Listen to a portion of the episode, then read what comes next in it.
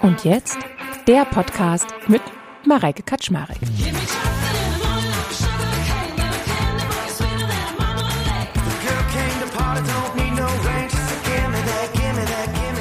Ich bin eben dieser gehemmte, gebremste, irgendwie schaumgebremste, schamvolle, ängstliche Mensch. Die Entdeckung von innerer Arbeit hat mir klar gemacht, ach so, ich kann mich verändern. Ich bin nicht einfach der Mensch, der ich bin, sondern das ist eine bewegliche Masse sozusagen. Das ist etwas, worauf ich Einfluss nehmen kann und das ist der große Schatz und das Geschenk meines Menschseins. Wir kaufen uns die neue Klamotte, die neue Tasche. Wir merken nach kurzer Zeit, es bringt nicht die Erfüllung, die wir uns ja. davon erhofft haben. Wenn ich nur im Äußeren verändere und ich nehme nicht die inneren Prozesse in den Blick, führt es zu keiner wirklichen tiefen Veränderung. Ich habe mich gefühlt, als wenn ich gescheitert bin, als wenn irgendwas gefehlt hat und habe mich auch dafür so geschämt, immer auch so enttäuscht von mir selber. Ich habe mich gefühlt wie so ein Blender, dass ich irgendwie den Leuten um mich herum weiß mache, ich bin erfolgreich, ich kann was und ich habe selber gar nicht gespürt.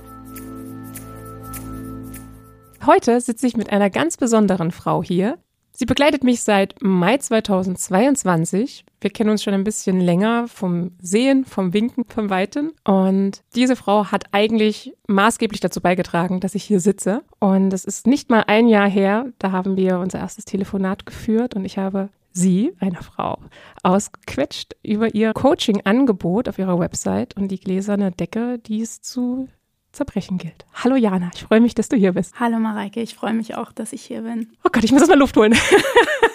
Danke für die Einladung. Sehr, sehr, sehr, sehr, sehr, sehr gerne. Das hätte ich nicht gedacht, ähm, wie ich letztes Jahr völlig verzweifelt im Prinzip da saß und auf deiner Website gelesen habe, ja, dass du im Prinzip den Weg mit deinen Coaches gehst, diese gläserne Decke zu durchbrechen, dass wenn man das Gefühl hat, man kommt nicht weiter, irgendwas hält einen immer wieder auf, man weiß, wo es hingehen soll und trotzdem schafft man es irgendwie nicht, da durchzukommen. Bei dir ist das die gläserne Decke, bei mir war das immer das Gummiband. Ja, das hatte ich auch in der Auftaktfolge schon erklärt, was es damit auf sich hat.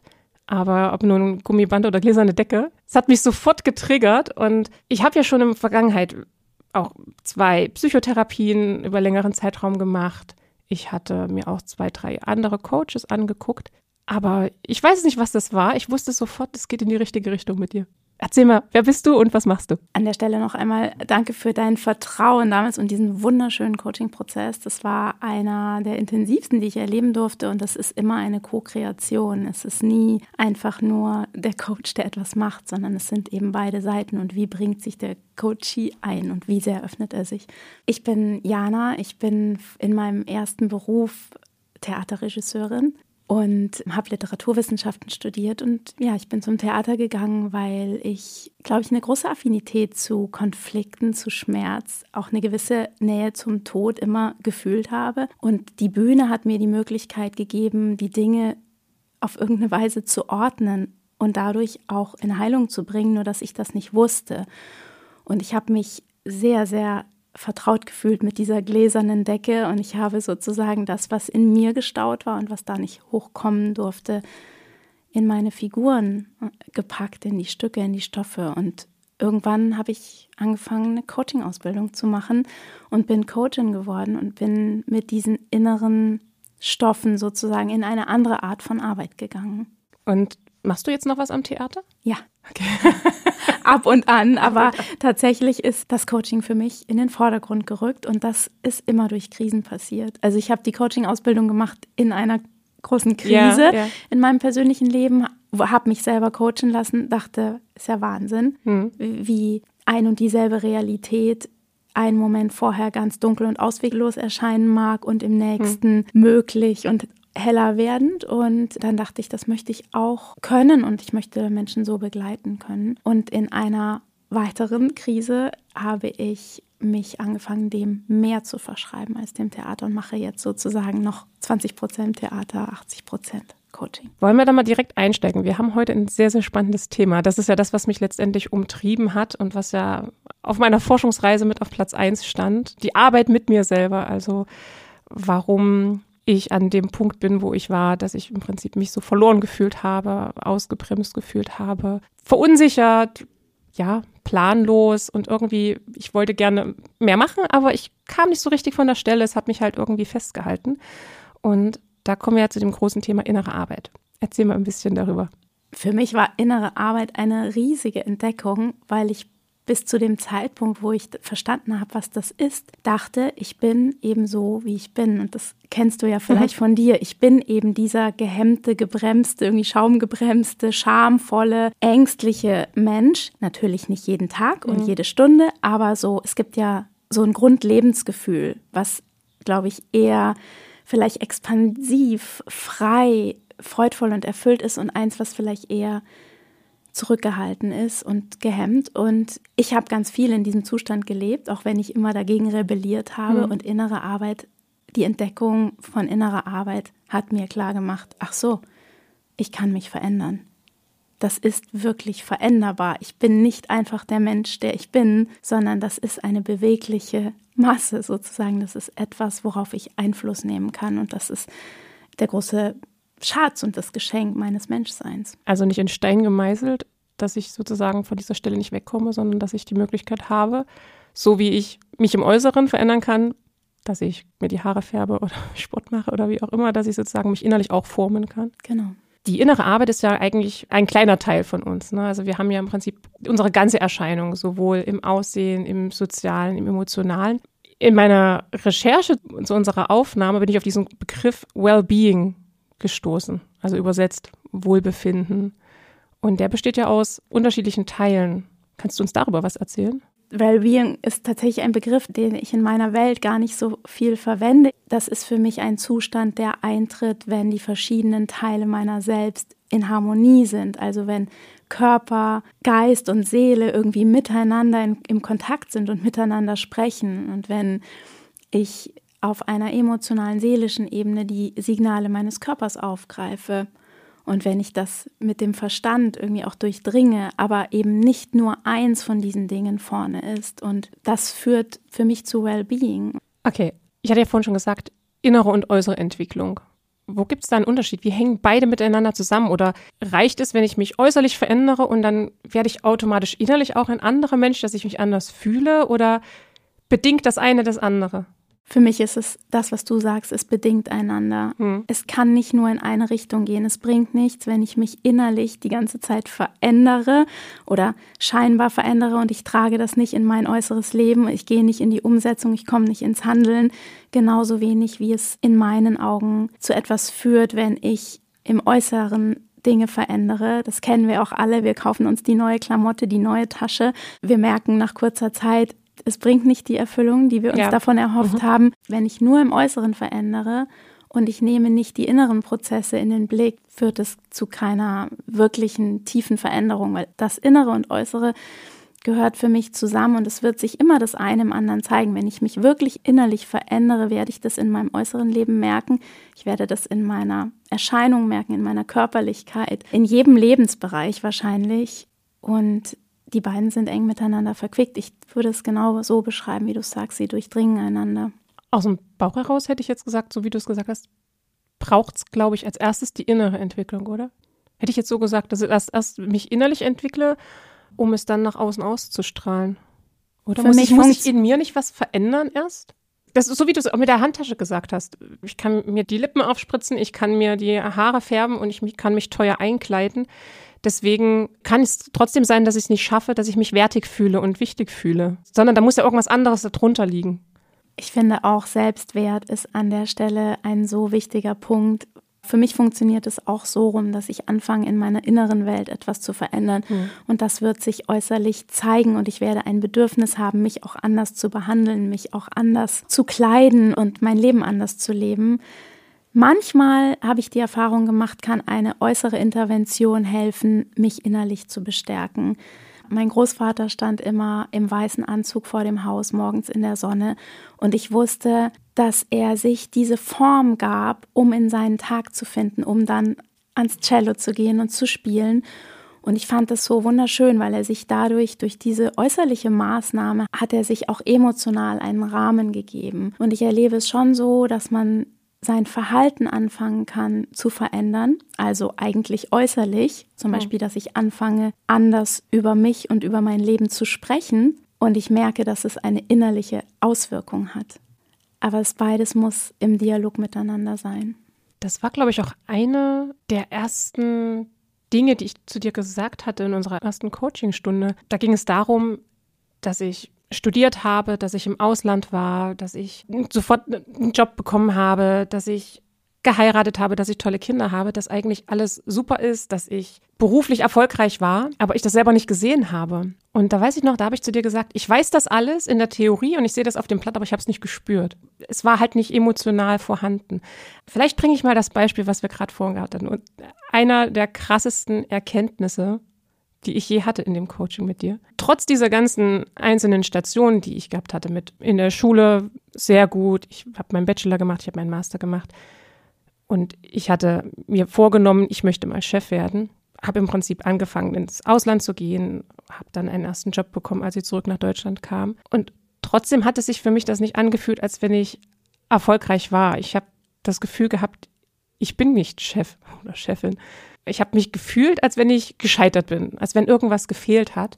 Und habe mich auch dafür so geschämt, immer auch so enttäuscht von mir selber. Ich habe mich gefühlt wie so ein Blender. Als, als wenn ich ein Blender sei, dass ich irgendwie den Leuten um mich herum weiß mache, ich bin erfolgreich, ich kann was und ich habe selber gar nicht gespürt. Und wie ich das so zu dir gesagt hatte, bei dir am Tisch, fiel dann der Satz bei mir, aber jetzt bin ich ja Chefin. Jetzt bin ich Chefin von meinem eigenen Podcast. Und in dem Moment war das wirklich so, es fiel mir wie Schuppen von den Augen, dass ich genau da bin, wo ich mit 16 Jahren hin wollte. Mit 16 Jahren in der Berufsberatung auf die Frage, Mareike, was möchtest du später mal werden? Und ich habe gesagt, Chefin. Und auf einmal bin ich das. Und ich brauchte die letzten Jahre. Das war in dieser Stunde mit dir, das war so augenöffnend, dass ich mir gedacht habe, ich bin nicht gescheitert. Ich habe die letzten, jetzt muss ich rechnen, 25 Jahre? Ach, egal. Jetzt wird wieder mein Mann lachen, dass ich die letzten ja, x Jahre im Prinzip eine Ausbildung gemacht habe und an dem Punkt jetzt bin und jetzt Chefin bin und ich brauchte diese letzten Jahre und das hat bei mir alles wettgemacht. Und seitdem spüre ich das, dass das völlig okay ist, dass ich nicht gescheitert bin, sondern dass das einfach, das musste so sein. Ansonsten wäre ich jetzt nicht mein eigener Chef. Den Moment erinnere ich auch. Das war so schön. Es war so schön, wie sich ein Gesicht so vollkommen klärt.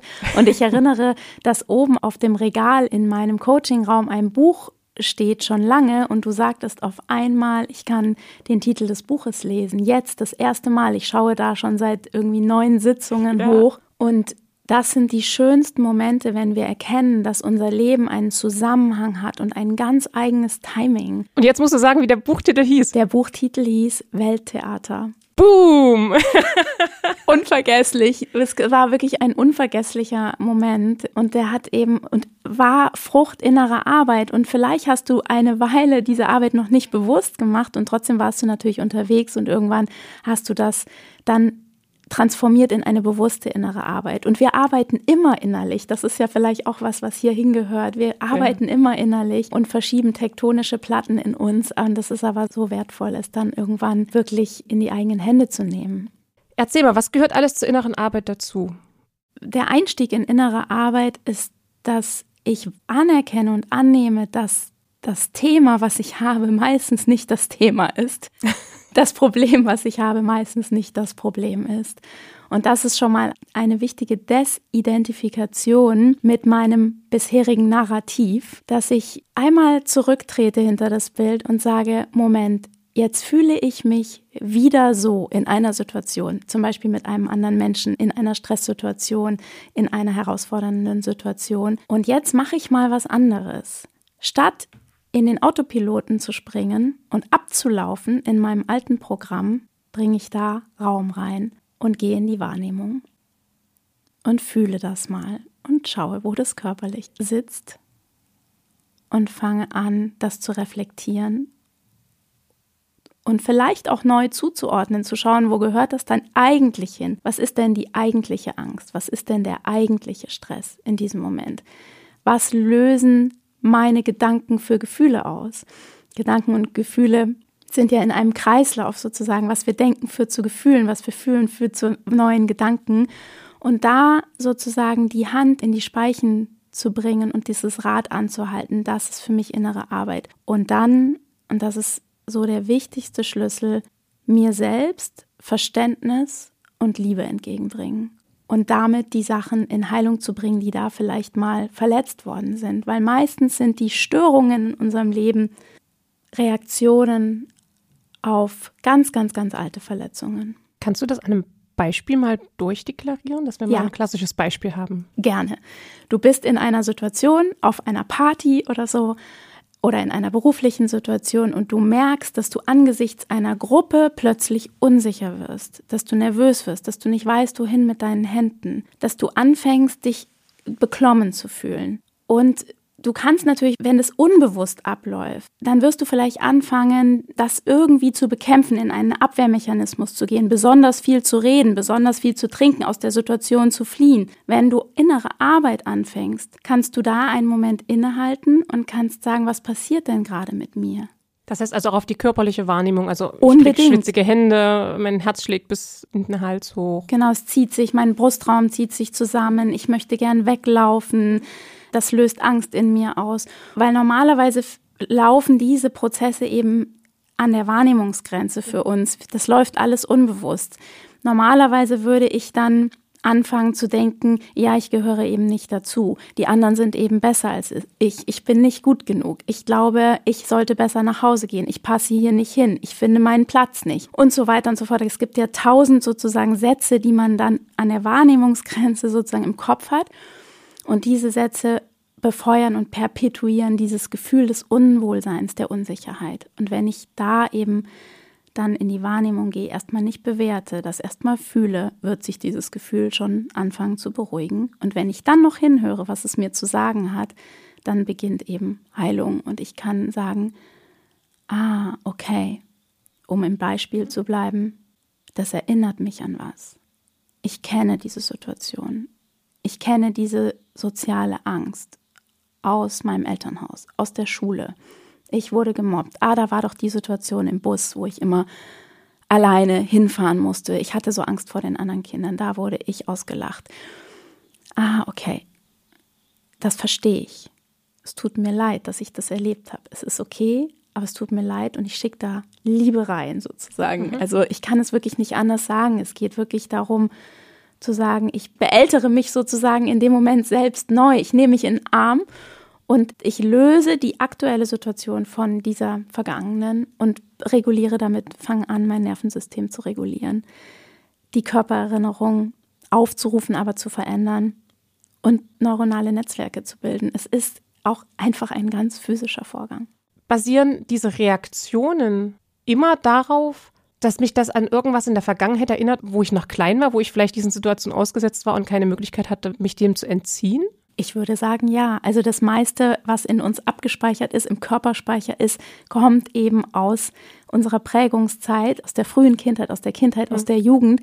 Natürlich machen wir auch laufend neue Erfahrungen, aber als erwachsene Menschen können wir die anders puffern. Und das Kind geht eben in bestimmte Annahmen über sich, in bestimmte einschränkende Überzeugungen, die es über sich gewinnt.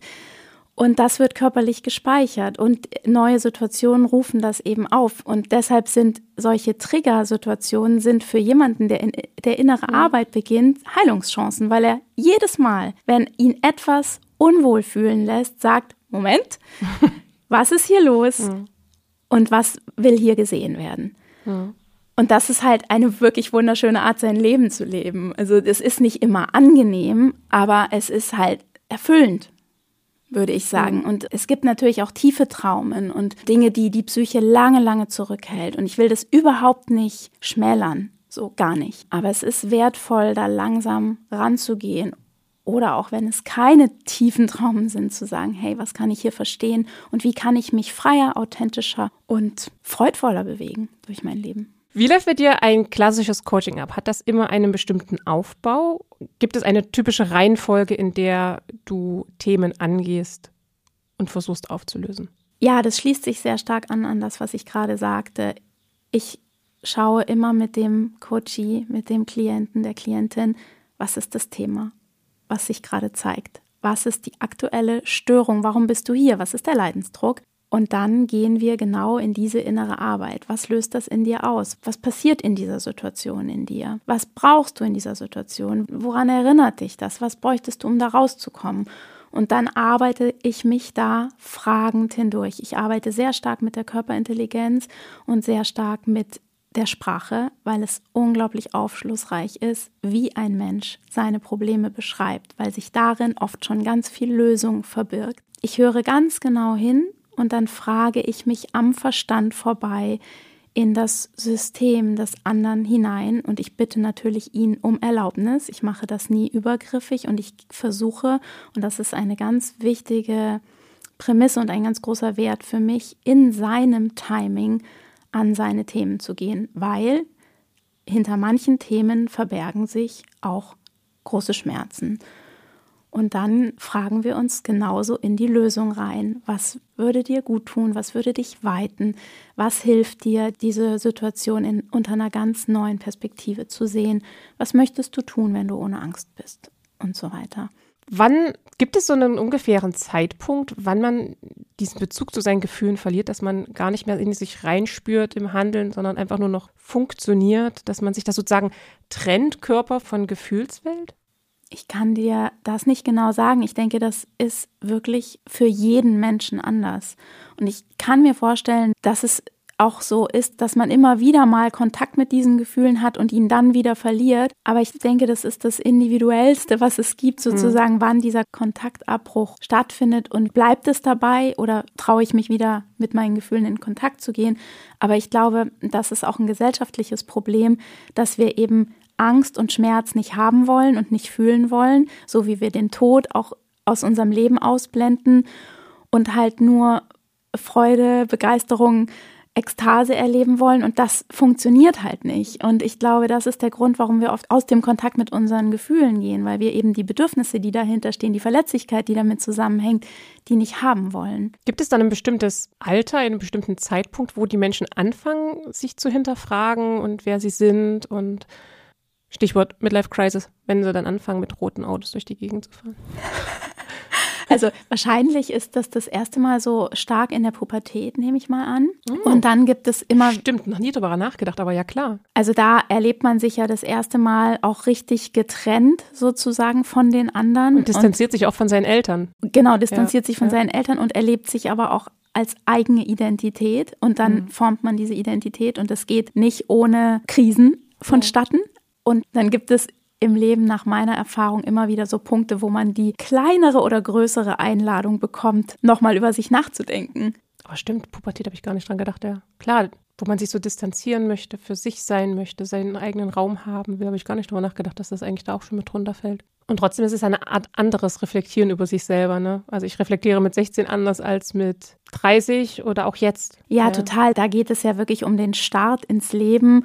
Und ich glaube, so große Krisen oder Midlife mhm. Crisis hast du angesprochen, das erfolgt natürlich dann eher unter dem Eindruck, dass mein Dasein endlich ist und dass ich vielleicht keinen Bock habe, es immer in denselben Gedankenschleifen zu leben und mir immer dieselbe Geschichte zu erzählen, weil ich eine Ahnung davon bekomme, dass diese ganze Angelegenheit einfach sicher mit dem Tod endet und dass ich mir im Sterbebett oder an meinem 90. Geburtstag nicht erleben möchte, dass ich sage, schade, also schade, dass ich nicht so geworden bin, wie ich gemeint bin. Und ich merke das ja auch, wenn ich mich mit meinen Freundinnen unterhalte und Freundinnen, die alle ja ungefähr in meinem Alter sind, also Mitte, Ende 30, Anfang 40, dass ziemlich vielen dieses Thema einfach auch sehr am Herzen liegt, zu, zu reden, warum ist man, wie man ist, was bewegt einen. Und ich frage mich, ist das nur ein Trend oder warum kommt das gefühlt in den letzten Jahren so verstärkt nach vorn in, in, die Präsenz? Also warum ist dieses ganze Thema sich selbst finden, darüber nachdenken, warum ich fühle, wie ich fühle, woher das kommt?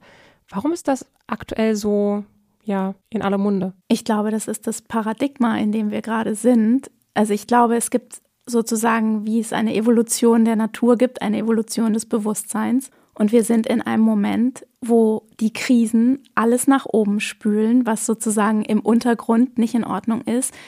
Es gibt wirklich kollektive Traumata und wir sehen das am Klimawandel. Wir haben das in der Corona-Zeit erlebt, dass auf einmal alle Psychotherapieplätze jahrelang ausgebucht sind, weil Menschen auf einmal anfangen, sich ihrer inneren Welt zu widmen und zu denken, Moment mal, was hat denn diese Welt, in der wir leben, äußerlich zu tun, möglicherweise mit dem, was ich innerlich erfahre? Vielleicht kann ich hier nur Veränderung erwirken, indem ich mich auch innerlich verändere. Vielleicht kann ich nur Frieden bringen, indem ich Frieden in mir schaffe. Und so hängt das für mich zusammen. Das ist sozusagen, wir sind, glaube ich, in einer absoluten Phase der, der Transition, irgendwie der tiefen inneren Transformation. Und ob wir das jetzt gut finden oder nicht, es ist einfach so und das zeigt sich allenthalben.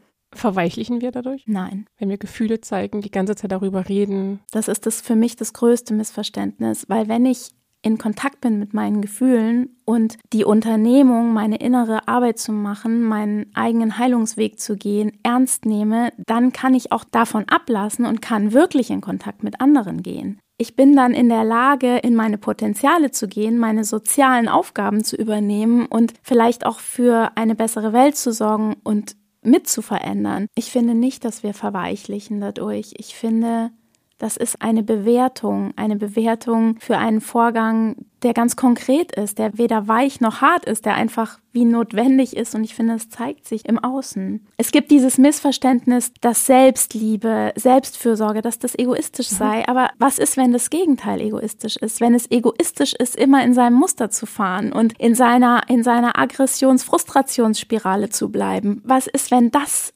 unglaublich egoistisch ist. Und was ist, wenn es dienend ist, wenn ich sage, hey, ich schaue mir mal an, was mich so hemmt und was in mir so verletzt ist und dann werde ich zu einem Menschen, der sich auch in eine Gemeinschaft einbringen kann. Es ist jetzt nichts, was ich denke. Also das ist keine Aussage oder keine Frage, die ich mir stelle. Aber machen wir dadurch nicht alles viel zu kompliziert, wenn wir ständig über unsere Gefühle reden? Wäre es nicht einfach besser, wir würden einfach nur handeln und wenn wir einfach ganz normal unser Leben leben, ohne ständig zu fragen, wie fühle ich mich, wie fühlst du dich denn, ist alles okay, was ist denn da gerade bei dir los? Ich glaube, dafür machen die Gefühle einen zu großen Teil von uns aus. Also wenn du dir überlegst, was dich auch wie ein Navigationssystem durch dein Leben leitet, dann sind es eben Gefühle. Es sind auch Gedanken, es ist auch der Verstand, es ist die Intuition, es ist dein Körper als Gefäß, in dem du das alles erfährst. Aber es würde eine Negierung von etwas bedeuten, was einfach da ist. Und wenn ich das nicht in die Rechnung reinnehme, dann kann ich auch nicht als ganzer Mensch auftreten, weil du das als so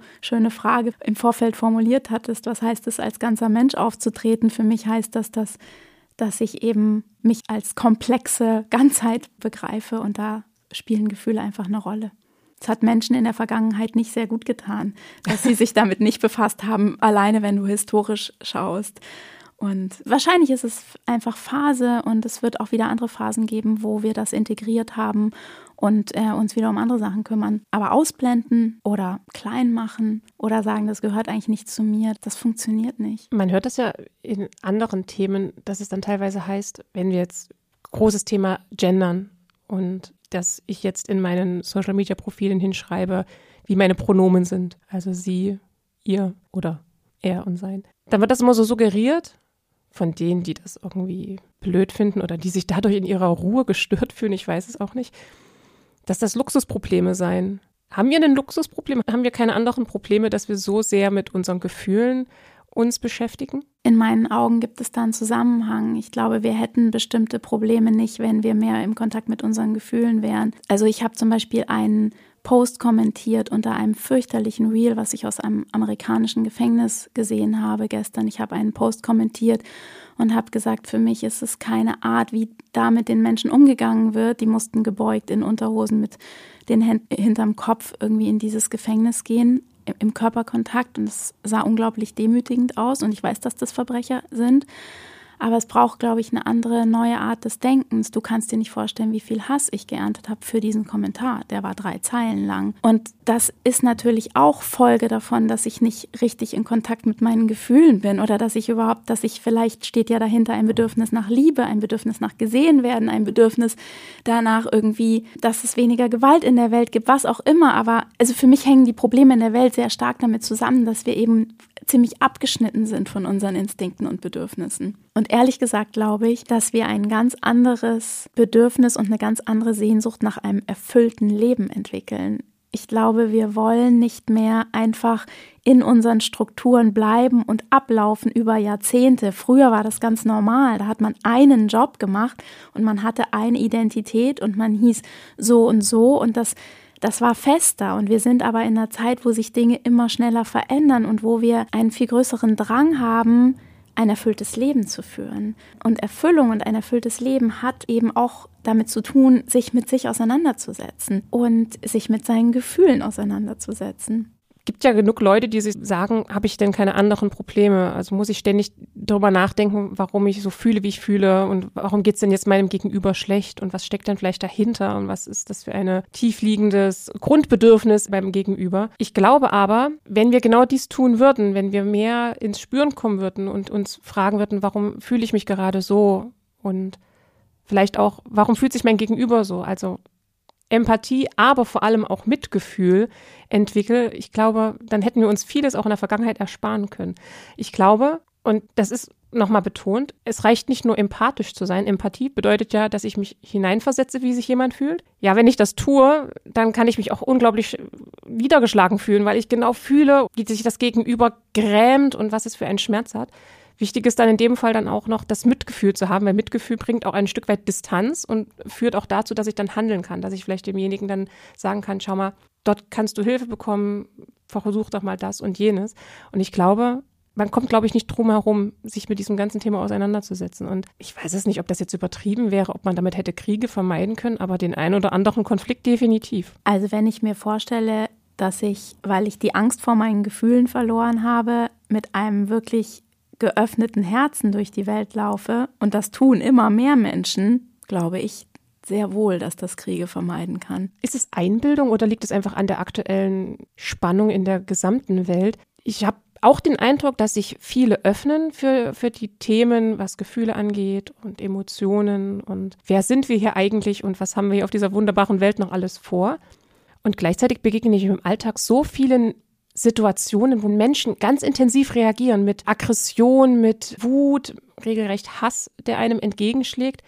Ist das Einbildung, dass das irgendwie auseinandergeht, dass diese Schere auseinandergeht, dass sich die eine Seite ganz stark für den Menschen entwickelt und für die emotionale Seite und dieses eher hinterfragen, Mitgefühl und Empathie zeigen und dass es so ein Gegengewicht geben muss oder liegt das einfach nur an der Situation, dass wir Kriege en masse derzeit haben, Klimawandel, wirtschaftliche Anspannung und so weiter? In meiner Wahrnehmung ist es auch so. Also ich nehme es genauso wahr wie du und ich habe eben das Gefühl, dass die Zeit, in der wir leben, alles sehr, sehr stark intensiviert und sehr Absolut. stark ans Licht bringt. Und wir leben in einer Welt der Dualität und wenn das eine stärker wird, wird auch dann teilweise das andere stärker. Das ist die Menschen, die zum Beispiel so viel Hass und so viel Aggression und so viel Frustration haben, die fühlen sich ja auch nicht verstanden von denen, die in die Liebe gehen und, in, und, und ins Vertrauen und die denken nur, was, ich, ich finde mich hier nicht zurecht, ich kann mir mein Essen nicht mehr leisten, das macht mir alles wahnsinnig Angst. Und es ist ja kein einfacher Weg, sich immer wieder aufzumachen und immer wieder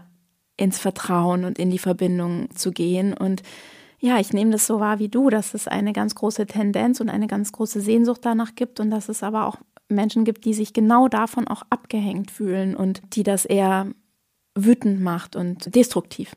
Was sind so die klassischen Glaubenssätze, mit denen du immer wieder in Coachings konfrontiert wirst, wo die Leute immer wieder reinschlittern und du denkst, ah, okay, das läuft dahinter ab? Das ist so eine schöne Frage wieder, weil es gibt sie tatsächlich. Es gibt sozusagen die üblichen Verdächtigen. Platz eins geht an. Ich bin nicht liebenswert. Okay. Oder ich bin nicht wertvoll. Ich bin nicht gut genug. Ich gehöre nicht dazu. Ich bin allein. Ich schaffe das nicht. Es ist vergeblich. Alle anderen können das, ich kann das nicht. Ich verdiene das nicht. Ich nehme dann jemandem was weg. Also es geht wirklich sehr, sehr stark um Selbstwert. Es geht sehr stark um Selbstwert und es geht in der Regel immer um Liebe und Bezogenheit und um das Gefühl, da irgendwo nicht mehr ganz zu sein oder beschnitten zu sein oder ja, beschränkt, eingeschränkt zu sein. Was ist die Voraussetzung, um an innerer Arbeit teilzunehmen, um sich da mit auseinanderzusetzen? Ich würde sagen, nur der ehrliche, tiefe Wunsch nach Veränderung. Sehr gut. Wie lange dauert innere Arbeit? Also gibt es einen Status abgeschlossen? Nein. Ich bin fertig? Nein. Ich glaube, wenn man erleuchtet ist, dann glaube ich, kann man es lassen. Aber ich, es gibt ja auch die schöne Geschichte von dem Schüler, der den Meister fragt, was ist Erleuchtung? Und der Meister hat einen großen Sack auf dem Rücken und er setzt diesen Sack ab und sagt, das ist Erleuchtung. Und der Schüler fragt, und was kommt nach der Erleuchtung? Und der Meister nimmt den Sack und nimmt ihn wieder auf seinen Rücken und sagt, das kommt nach der Erleuchtung. Ich weiß, das klingt nicht besonders ermutigend, aber das Gute an innerer Arbeit ist, wenn ich sie mache, wenn ich sie anfange, man spürt sofort die Effekte. Die Themen enden zwar nicht und man geht immer eine Schicht tiefer, aber man wird nach kürzester Zeit schon den Lohn spüren, man wird die Veränderung spüren und die Veränderung macht einem Lust auf mehr Veränderung und das wird aber nicht vorbeigehen, dass Nadelöhre kommen und man entwickelt sich ja auch immer weiter. In meiner Erfahrung fängt es an, dass einen diese Weiterentwicklung eben antörnt.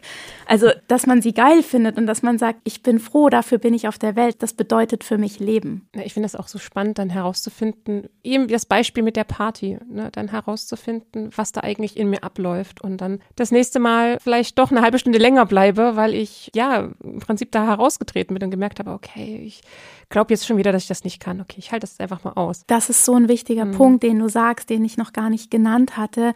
Es hat auch wirklich, wirklich damit zu tun, die berühmte Komfortzone zu verlassen. Immer ein Stückchen mehr.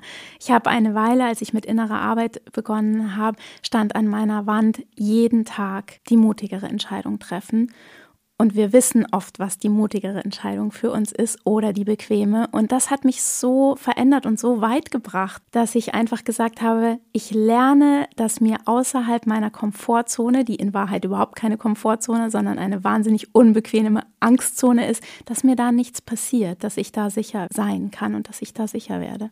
Fällt mir gerade ein, so klassisch bei mir auch immer, es muss alles perfekt sein. Ne? Und ich bin heute Morgen aufgewacht und habe gedacht, oh Gott, hoffentlich schaffst du das heute, hoffentlich kriegst du das alles irgendwie hin. Und erster Punkt.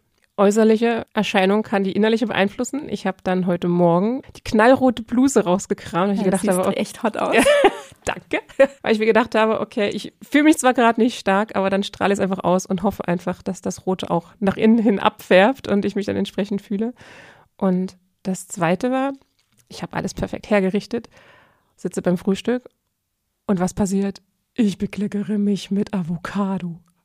Da habe ich gedacht, nein, meine perfekte rote Bluse in diesem perfekten Büro, mit diesem perfekten Schreibtisch und Tonstudio.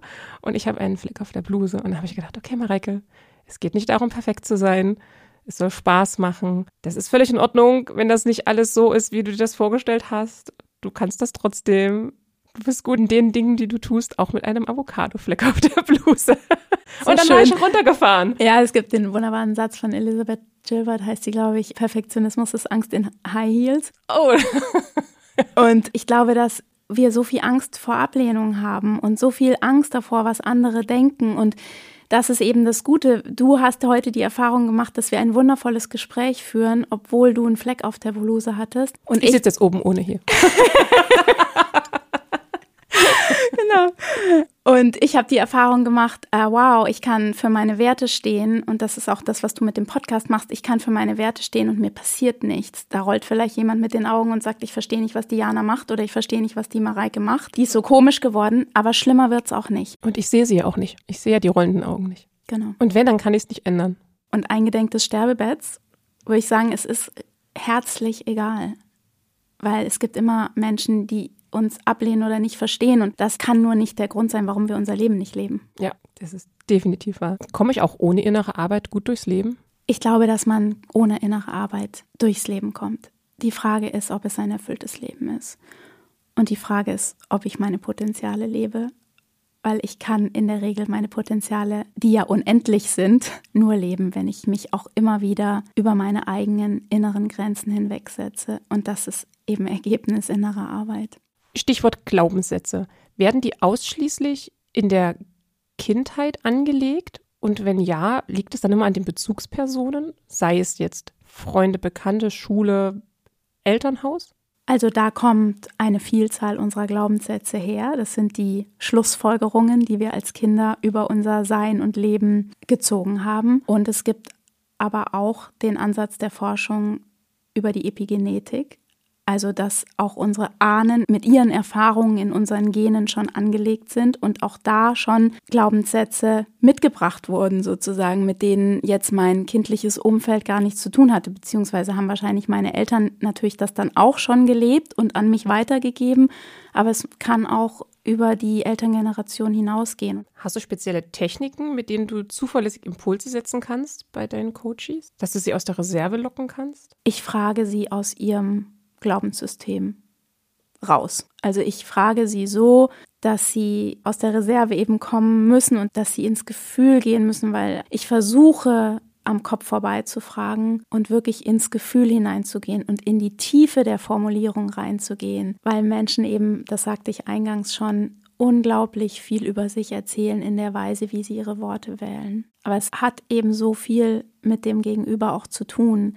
Wie bereit ist der oder die andere sich auch einzulassen. Es ist keine einseitige Geschichte. Es gibt Menschen, die beharren auf dem Narrativ, was sie mitbringen. Und da kann ich nichts machen. Und also da kann ich lindern, da kann ich ein bisschen auflockern sozusagen. Aber die Bereitschaft in die Tiefe zu gehen, die bringt die der andere mit. Und wenn diese Bereitschaft da ist und die Öffnung sozusagen des Systems, dann kann ich diese Impulse erzeugen. Das Wesentlichste ist, hinter der Angst liegt meistens das, was für uns am wertvollsten ist. Es kann alles heilen und Schmerz gehört zum Leben, das ist okay. Und wenn ich das zulasse, kann auch wieder Freude fließen. Leben ist Veränderung und Bewegung.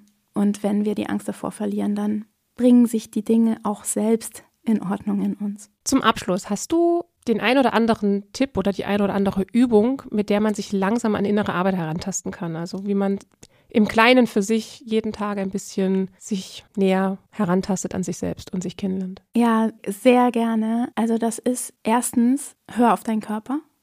Hab den einfach im Blick, im Bewusstsein. Der sendet dir ständig Signale. Wenn du dich unwohl fühlst, müde, wütend, geh nicht drüber hinweg. Guck, was da los ist. Stopp den inneren Monolog. Wir sind ganz häufig in so einer inneren Gedankenschleife und erzählen uns wie eine Platte sozusagen dasselbe, wirklich bewusst stoppen und sagen Nein. Ich möchte etwas anderes denken. Ich möchte über mich etwas anderes denken und ich möchte etwas anderes über mein Leben denken. Und diese Macht haben wir und die zu nutzen. Atmen, also wirklich immer mal wieder am Tag bewusst zu atmen und sich ein paar Mal am Tag auch mal selbst anzuschauen, mal selbst Hallo zu sagen, im Spiegel zuzulächeln und den Kontakt aufzunehmen. Und das Letzte, keine Angst vor Gefühlen. Im Englischen sagt man sit with it. Ich habe das eine Weile wirklich konsequent gemacht. Es gab eine Irritation, ich habe mich hingesetzt, ich habe geatmet, in mich reingespürt. Und das klingt jetzt nach einer komplizierten Operation. Das sind zwei Minuten. Ich gehe aber eben nicht drüber hinweg, sondern ich sitze kurz damit und dann regeln sich die Dinge oft von allein. Super. Ich glaube, wir haben für den Anfang wahnsinnig viel gelernt über innere Arbeit. Also ich kann es nur jedem empfehlen. Also mich hat es hierher gebracht ans Mikrofon und ich würde schwindeln, wenn ich jetzt sage, ich sitze jetzt hier und das fällt mir alles easy peasy leicht und ich mache mir da überhaupt keine Gedanken und im Gegenteil, also ich habe heute früh zu meinem Mann gesagt, ach, kann ich nicht einfach nur wieder mich an meinen Schreibtisch setzen und die Buchhaltung machen und das mit dem Podcast sein lassen? Aber weißt du was, Mareike, das ist so wichtig für innere Arbeit. Trotzdem gehen, trotzdem machen. Echt einfach trotzdem machen. Der einzige Weg durch die Angst ist durch die Angst. Und jetzt bist du wahrscheinlich glücklich, dass du, dass du hier sitzt. Und ich glaube, jeder, der was startet, wünscht sich manchmal einfach wieder zurück in sein Bett und das ist ganz normal. Darf ich dir ja. eine Frage stellen? Ja, frag Würdest du denn innere Arbeit anderen Menschen empfehlen? Ja, definitiv. Definitiv. Also zum einen, weil es mich halt hierher gebracht hat, wo ich bin. Zum anderen, also ich hatte so viele Aha-Effekte. Ich habe mich auch schon, bevor wir uns zum Coaching zusammengesetzt haben, auch belesen und ja, auch durch Psychotherapien und auch durch Gespräche mit meinem Mann. Also mit dem kann ich auch über alle möglichen Themen sprechen und wir fordern uns heraus und es regt zum Nachdenken an und ich habe einfach zu viel über mich gelernt, auch warum ich, warum ich so bin, wie ich bin und auch allein dieses ganze Thema auch ähm, Schweigen, wenn ich sauer bin. Ich weiß noch, mein wird mich vielleicht erschlagen, aber als wir zusammengekommen sind und ich wegen irgendwas sauer war, habe ich geschwiegen. Ich konnte nicht, ich konnte nicht mit ihm sprechen. Das ging ganz einfach nicht. Ich, ich konnte nicht zeigen, was mich so bewegt hat. Zum einen habe ich gedacht, es hat er nicht verdient, dass ich ihm das jetzt sage, soll er das doch selber spüren. War super. Und zum anderen war ich wie blockiert und hatte auch so ein Stück weit Angst gehabt, dass ich ihn dann vor den Kopf stoße und ja, er dann sagt, ja komm, geh, lass mich mal in Ruhe, ich suche mal lieber eine, die unkomplizierter ist. Und das hat halt eine ganze Weile gedauert, aber mittlerweile ist es ins Gegenteil umgeschlagen, dass wenn ich sauer bin, dass ich dann sehr impulsiv reagiere. Aber immerhin reagiere ich und ich schweige nicht mehr. Und das ist alles entstanden durch drüber nachdenken, durch Fragen, was da in mir los ist, warum ich da jetzt mich so schwer tue. Das war auch wirklich, ich wusste genau, ich müsste jetzt was sagen, aber die Zunge war wie zugeknotet irgendwie. Es war ganz komisch. Und was hat es mir gebracht letztendlich, dass ich mir das bewusst gemacht habe, was da los ist?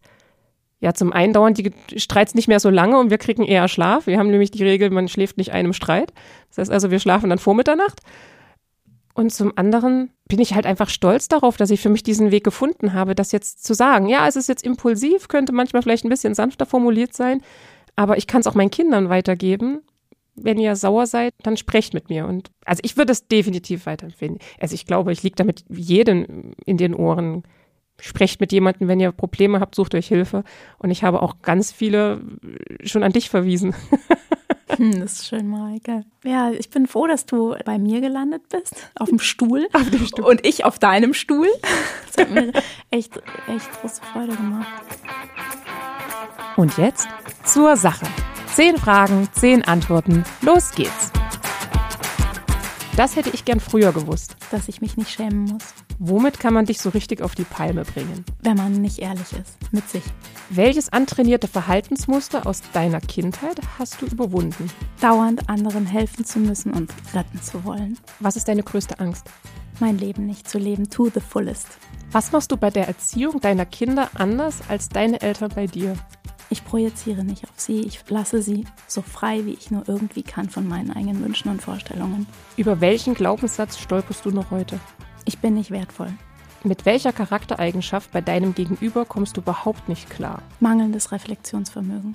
Wer hat dich maßgeblich in deiner persönlichen Entwicklung weitergebracht? Dr. Joe Dispenza. Was machst du, wenn es dir schlecht geht? Ich bin liebevoll mit mir. Deine Lebensweisheit lautet? Folge deinem Herzen. Schönes Schlusswort. Liebe Jana, ich danke dir. Ich freue mich sehr und ich bin überzeugt davon, dass du nicht das letzte Mal hier sitzt. Ich danke dir und ich freue mich auf alles weitere. Yay! Das war Und Jetzt, der Podcast mit Mareike Kaczmarek. Schön, dass du dabei warst. Wenn du auch die nächsten Folgen nicht verpassen möchtest, dann abonniere meinen Podcast Und Jetzt und aktiviere die Glocke. So bleibst du definitiv auf dem Laufenden. Besuch mich gerne auf meiner Website www.undjetzt.de. Dort kannst du dich auch in meine Newsletter eintragen und erhältst regelmäßig spannende News und Behind-the-Scene-Einblicke zum Podcast. Wenn du Fragen oder Anmerkungen zu und jetzt hast, dann kannst du mir auch gerne eine E-Mail schreiben an hallo@undjetzt.de. Und jetzt bis bald, deine Mareike.